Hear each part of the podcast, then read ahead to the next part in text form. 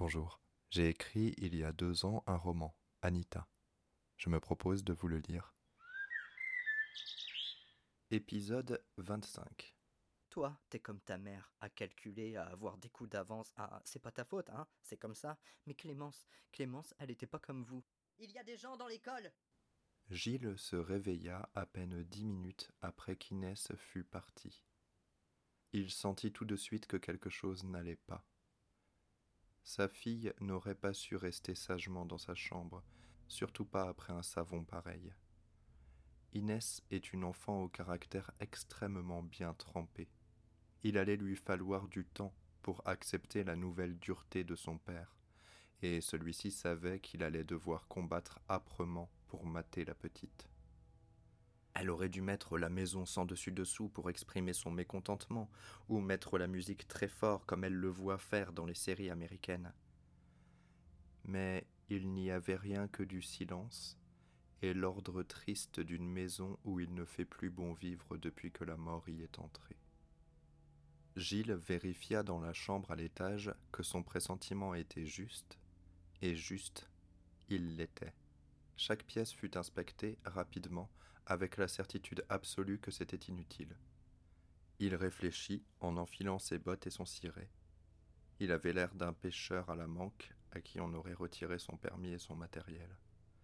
Rien du père sauveteur, du père fouettard, du père avec un grand P, tout du type qui essaie, fatigue, essaie encore, toujours sur la ligne fragile entre le fatalisme et de trop grands élans d'espoir. Il sortit et soupira, puis inspira largement, gonflant le poitrail. Par où? Le sud, c'est la forêt, et la forêt effraie. L'ouest, c'est le cimetière, donc non. L'est, c'est la rivière, et de plus en plus d'eau. La mairie? Non. Inès ne dérangerait pas sa mère tandis qu'elle travaille, et si elle est à la mairie, c'est qu'elle travaille à quelque chose d'autrement plus important que de vendre des bijoux, son avenir politique. Reste le nord. D'un côté, il y a l'hypermarché, inaccessible, avec la maison de la femme sans bras et de sa gamine stupide et introvertie. De l'autre, l'école. Voilà, l'école, pour les cartes. Inès devait vouloir rejoindre sa copine Zélie. Elle devait s'imaginer qu'à l'école, elle trouverait les informations nécessaires sur le chemin le plus aisé pour se rendre à l'hôpital.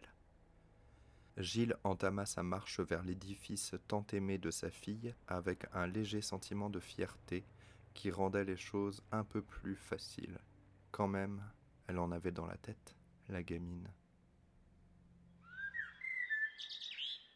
Arrivée à l'école, trempée, Inès fit le tour pour accéder à la fenêtre des toilettes des filles, dont elle savait qu'elles ne fermaient pas correctement. Enfin au sec. L'école était en hauteur, l'eau n'y était pas entrée, elle s'était contentée de l'entourer. Inès était fatiguée et elle avait froid. Il lui fallait réfléchir et voir les priorités. Se sécher, se mettre au chaud, boire, manger, dormir. D'abord, elle retira ses bottes et son pantalon. Heureusement, l'école était chauffée au gaz, et les radiateurs de la classe de l'institutrice où elle s'était installée s'en donnèrent à cœur joie une fois qu'elle les eut actionnés. Elle mit ses bottes sous un radiateur, son pantalon sous l'autre, et récupéra un nouveau pantalon dans son sac, molletonné, confortable et chaud. Elle avait aussi prévu des chaussons pour être à l'aise, ainsi que des baskets pour après, une fois qu'elle pourrait marcher au sec. Inès faisait le tour de la salle de classe, jetant un œil par-ci, un œil par-là, souriant d'un dessin ou d'une carte affichée au mur avec une pointe de nostalgie comme si quelque chose en elle lui disait que plus jamais elle ne verrait cette salle de classe. Sa vie d'avant, sa vie d'enfant, lui semblait définitivement terminée. Maintenant, c'était autrement. Elle refit sa tresse machinalement. Son ventre gargouillait, il était tôt encore pour dîner, mais elle n'avait pas pris de goûter. Inès réfléchit. Si elle commençait à entamer la nourriture qu'elle avait prise avec elle, elle en aurait nécessairement moins pour la suite, et elle devait être prévoyante. Il ne s'agissait pas de se retrouver sans rien à manger ou à boire le lendemain soir. Où dormirait-elle alors, si elle n'avait pas atteint l'hôpital à ce moment-là? Elle avait un peu d'argent, peut-être qu'elle pourrait prendre un taxi pour aller plus vite, si elle en croisait un. Mais combien de chances y avait-il pour que ce fût le cas? Inès n'était pas bête. Peut-être qu'il y aurait des pompiers ou des militaires un peu plus loin, aux abords de la ville, qui attendraient l'ordre d'intervenir. Sa mère lui avait dit que ce ne devait être qu'une affaire d'heures, d'une journée tout au plus, avant d'aller à la mairie. Elle était d'ailleurs sûrement allée à la mairie, malgré sa douleur et son chagrin, pour se charger de faire venir les secours. Ce n'était pas sur le maire qu'il fallait compter en cas d'urgence, c'était un homosexuel polonais. Inès le savait parce qu'elle avait entendu sa mère le dire, et ça semblait contenir les explications à son inaptitude. La jeune fille se dirigea vers la cantine. Le couloir commençait à s'assombrir. Elle avait sa lampe torche avec elle, mais la gardait éteinte. Elle voulait savoir à quel moment elle aurait peur, si jamais elle devait avoir peur à un moment donné. Elle entendait le bruit des tuyaux, le bruit du vent contre les fenêtres, étouffé. Ses propres pas, feutrés, un craquement, de temps en temps, lancinant. Elle arrivait au niveau de la classe des petits. Elle toucha les porte-manteaux, dont chacun était surmonté du nom de l'enfant à qui il appartenait, ainsi que d'un dessin, pour que tout le monde se repère. Enzo, Juliette, Jeanne, Agathe, Maxime, Clémence. Le cœur serré violemment, Inès dut s'arrêter pour reprendre le souffle qu'elle avait perdu. Elle happa l'air à grands coups, c'était douloureux, mais eut l'impression que quelque chose en bloquait l'entrée. Elle ferma les yeux, fronça les sourcils, se força à contenir les hauts le cœur qui la soulevaient, se pencha vers le sol et tenta de prendre une grande inspiration par le nez. Les larmes lui roulaient sur les joues. Elle se concentra très fort pour essayer de comprendre la forme de ce qui entravait sa gorge. Comme une petite chose au poil dru qui se serait coincée au milieu de sa trachée, ou qui serait née dans son estomac et tenterait obstinément de remonter jusqu'à sa bouche avec ses petites pattes crochues. Inès visualisa une araignée, gluante et effrayée, en train de gratter l'intérieur de sa gorge, priant pour que quelqu'un l'entende, l'aide, la fasse sortir. Inès aimait toutes les bêtes et ne voulait pour rien au monde être une cause de souffrance pour l'une d'entre elles. Elle ne mangeait pas de viande, refusait de boire du lait depuis qu'elle avait compris que les vaches laitières n'avaient pas la vie que les images sur les briques de lait tentaient de nous faire croire. Elle n'écrasait pas les insectes, elle connaissait les méthodes pour les prendre au piège et les relâcher. Elle n'avait peur de rien qui se meut, tout l'attendrissait. Il fallait qu'elle aide la bête dans sa gorge à sortir, alors elle se mit à tousser, avec force, avec bruit, avec douleur. Il lui fallut plusieurs secondes et plusieurs quintes pour sentir d'un coup la chose se décoincer et être propulsée vers l'extérieur. Soulagée, elle alluma prestement sa lampe torche et fouilla le sol de ses yeux pleins de larmes, dans l'espoir de voir ce qui avait ainsi vécu en elle. Elle ne trouva rien, et chercha sur les murs aussi. Ce qu'elle vit la figea. C'était le porte-manteau d'Anita. En dessous du prénom de la fille de la femme sans bras était dessinée une sorte de mouche, très ronde, avec beaucoup de poils qui auraient pu sembler doux si ce n'était qu'ils étaient mouillés. Les ailes de l'animal pendaient aussi piteusement. Inès, en tremblant un peu, approcha sa main et découvrit avec fascination et horreur que la feuille était sèche, mais la mouche mouillée et gluante. Elle ne sentait pas ses poils, ce n'était bien qu'un dessin, mais la forme était pleine de bave. Inès réussit à se détacher de la mouche pour courir jusque dans la cantine. Là-bas, elle prit un temps pour retrouver ses esprits et se convaincre qu'elle ne courait aucun risque. La faim la rappela à la réalité, et elle n'eut pas de mal à trouver de quoi manger. Des madeleines en veux-tu en voilà, une compote sous vide et un muffin, parce qu'aucun des placards n'était sous clé. Elle mangea, avec plaisir, seule, à sa place habituelle, sur une table ronde, presque au milieu, d'où elle pouvait voir la porte d'entrée ainsi que la cour de récréation par une des fenêtres. Une place importante et stratégique. Le soleil allait bientôt se coucher, il devait être 18 heures. Dans deux heures, il ferait nuit. Elle se coucherait tôt, elle s'installerait dans l'infirmerie, et elle pourrait partir aux premières lueurs de l'aube le lendemain.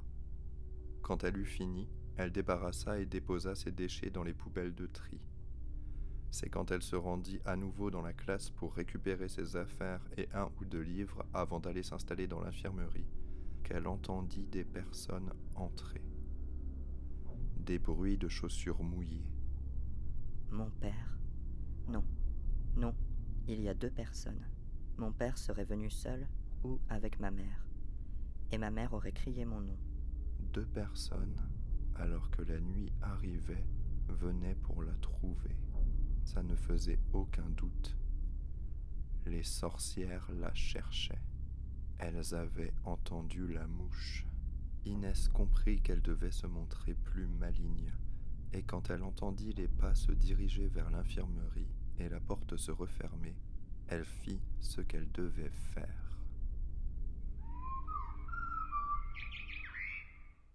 Annick et Sabine marchaient du plus vite qu'elles pouvaient. Il régnait un presque silence de mort, dérangé par le bruit des jambes des deux femmes qui fendaient l'eau épaisse et puante. Des cris d'oiseaux, parfois rauques. Elles passèrent devant la voiture broyée contre le mur du cimetière. Elles ne dirent rien. Elles se concentraient pour ne pas perdre en vitesse. Annick pensait à Maxime et calculait, sans pouvoir s'en empêcher, le temps qu'il lui faudrait pour devenir aussi grand qu'un bras, qu'une main, qu'un doigt, qu'un ongle. Dans combien de temps Maxime aurait-il disparu? Ça n'existe pas les enfants qui rapetissent. Toutes les maladies ou presque sont connues. Il doit bien y avoir quelqu'un qui sache quelque chose quelque part. Annick savait toutefois pertinemment que le voyage à l'école ne servirait à rien. En tant que femme rationnelle, qu'espérait-elle y trouver si ce n'était des antidouleurs et quelques pansements? Il y avait, bien entendu, les clés de la pharmacie, et il faudrait y aller ensuite, mais Annick savait que le même constat devra être fait. Qu'est-ce qui pourrait bien aider son petit-fils dans la pharmacie d'une petite ville? En même temps, il n'y a pas d'autre chose qu'on puisse faire, et si on le fait pas et qu'il arrive un malheur au petit, vous allez vous en vouloir toute votre vie, et moi avec, vu que vous m'avez mise dans l'histoire. Est-ce que Sabine savait ce qu'elle pensait Ou est-ce que Annick avait parlé tout haut? Elle n'eut pas le temps de poser la question, la jeune femme s'était immobilisée. Elles étaient devant la maison de la mère d'Anita. Elles regardèrent la bâtisse, haute, étroite et vieille, comme si une réponse pouvait en sortir. La maison se reflétait dans l'eau, clapotant légèrement contre ses murs. Elle se détachait du ciel laiteux, avec ses murs salis par des années de passage de voitures sur la nationale. C'était un pavillon haut et peu large, triste malgré les plantes sur les appuis de fenêtres. Mais quelle maison n'a pas l'air désolée quand elle surgit au milieu de l'eau, sans plus aucun chemin pour mener à sa porte, comme une île désolée. Une fenêtre s'ouvrit, lentement. La femme apparut. Annick et Sabine ne bougeaient pas. La femme aux longs cheveux ne portait pas ses bras. Elle avait deux moignons qui s'arrêtaient au niveau des coudes. Son visage était plus blanc que d'habitude, impression renforcée par la clarté de son haut, une chemise trop large, d'un bleu à peine perceptible. La femme se détachait comme une apparition angélique sur le fond noir derrière elle. Aucune lumière n'était allumée dans la pièce, et il semblait que celle du jour ne pouvait pas y entrer. Joe plissa les yeux pour reconnaître les deux femmes plantées là. Annick s'avança prudemment. Elle vit que la femme sans bras avait le visage délavé par l'anxiété. Ses yeux roulaient de manière compulsive, droite-gauche, droite-gauche, droite-gauche. Sa tête était victime de légers mouvements, brefs et intenses, nets. Elle était un trophée de chasse encore vivant, une tête de biche clouée à un mur qui continuerait à guetter un danger imminent. Est-ce que tout va bien, madame? Vous savez que le barrage un peu plus haut a cédé. Tout le monde est à la mairie. Enfin, sauf nous, évidemment. Tenta Annick. Nous, nous allons chercher des médicaments pour des, des gens qui se sentent pas bien. Nous allons à l'école. Vous pensez pas qu'il faudrait que vous rejoigniez les autres? Sabine, lentement, attrapa la main d'Annick pour essayer de lui faire comprendre qu'il valait certainement mieux lâcher l'affaire et partir. Quelque chose ne tournait pas rond, l'atmosphère était lourde. Joe ouvrait et fermait la bouche, comme si les mots qu'elle essayait de trouver se refusaient à venir jusqu'à ses lèvres. Est-ce que votre fille va bien, madame? Annick semblait plus inquiète pour Joe et sa fille que pour Sabine et elle-même, ce qui ne plut que moyennement à l'infirmière scolaire. Celle-ci tenta de partir vers l'école, mais Annick la retint brutalement et manqua de la faire tomber à genoux dans l'eau. Sabine sentait la panique de la nuit l'envahir à nouveau. Son cœur s'enflammait, l'estomac lui remontait à la gorge, ses dents commençaient à claquer. Elle jeta des coups d'œil fiévreux à Joe, en espérant ne jamais rencontrer son regard. Sabine était persuadée que le regard de la femme sans bras pourrait lui faire exploser le cœur dans l'état actuel des choses. La femme à la fenêtre pleurait et se mordait les lèvres maintenant. Au bout d'un moment, elle réussit à crier Vous savez ce qu'ils m'ont fait? Vous savez ce qu'ils ont fait à ma fille? Et Sabine éclata en sanglots bruyants, suppliant sans pouvoir articuler correctement ses prières, suppliant de tout son être Annick de partir, de laisser cette pauvre femme à son triste sort avant d'être victime d'une chose terrible. Parce qu'une chose terrible allait arriver, ça Sabine le savait, il lui était impossible de l'ignorer. Qui vous a fait quoi? Les gens, hier soir, ils sont venus chez nous, ils cherchaient votre petit-fils, ils étaient fous.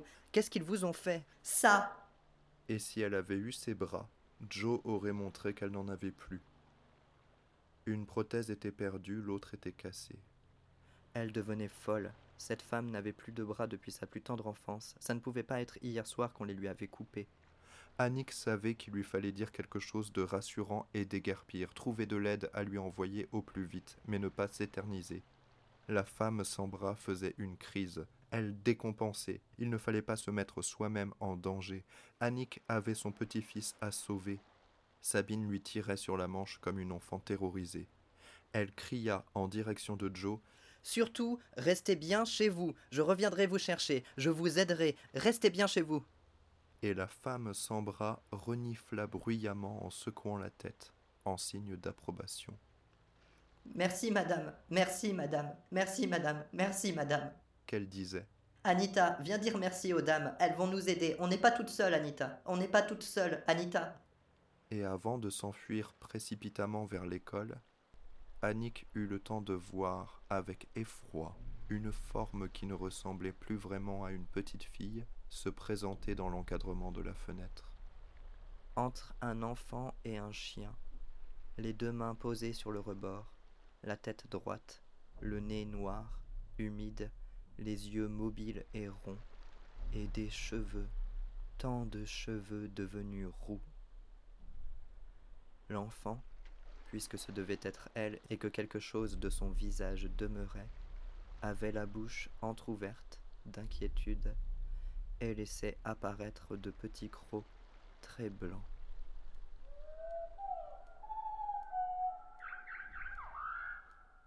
C'est la fin de l'épisode. J'espère qu'il vous a plu. Je vous retrouve demain et en attendant, prenez soin de vous et des autres. La musique utilisée dans cet épisode a été composée par Alexander Nekarada.